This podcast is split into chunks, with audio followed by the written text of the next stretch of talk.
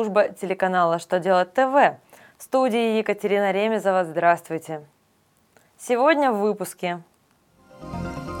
Как изменится отчетность по транспортному налогу?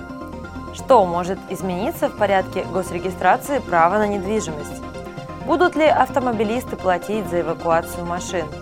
Итак, о самом главном по порядку –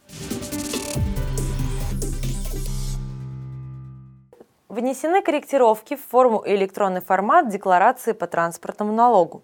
В частности, изменился второй раздел отчетности, в котором осуществляется вычисление размера налога по конкретным автомобилям. Также уточнен порядок оформления декларации в случае постановки или снятия с учета авто в отчетном периоде и при расчете налога в отношении дорогих транспортных средств, когда необходимо применять повышающий коэффициент. Обновленные формы следует представлять налоговые органы по итогам текущего года.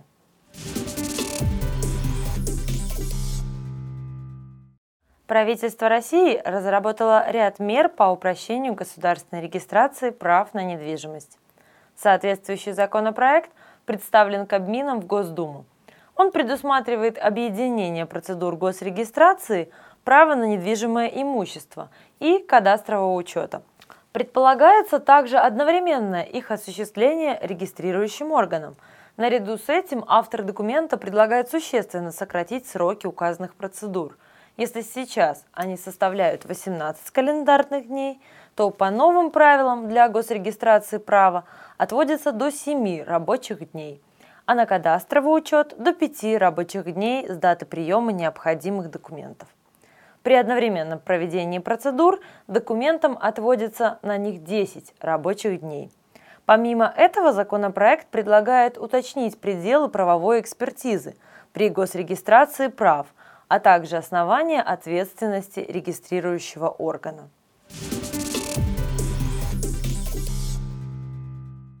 В Госдуме предложили освободить автомобилистов от обязанности оплачивать расходы по эвакуации и хранению транспортных средств. Парламентарии подготовили законопроект, который содержит ряд поправок в Кодекс об административных правонарушениях. По словам авторов, эвакуация машин сегодня превратилась в доходный бизнес за счет их владельцев. Нередки случаи, когда эвакуаторы забирают машины совершенно безосновательно – при этом водители эвакуаторов сами нарушают ПДД и создают пробки на дорогах. Депутаты уверены, что ликвидация коммерческой составляющей придаст эвакуации более цивилизованный характер. Представители автомобильного сообщества сомневаются в том, что законопроект будет принят, поскольку у регионов просто нет лишних средств для его реализации. Они считают, что плата за эвакуацию может быть сохранена, но необходимо установить расценки на эту услугу по аналогии с такси.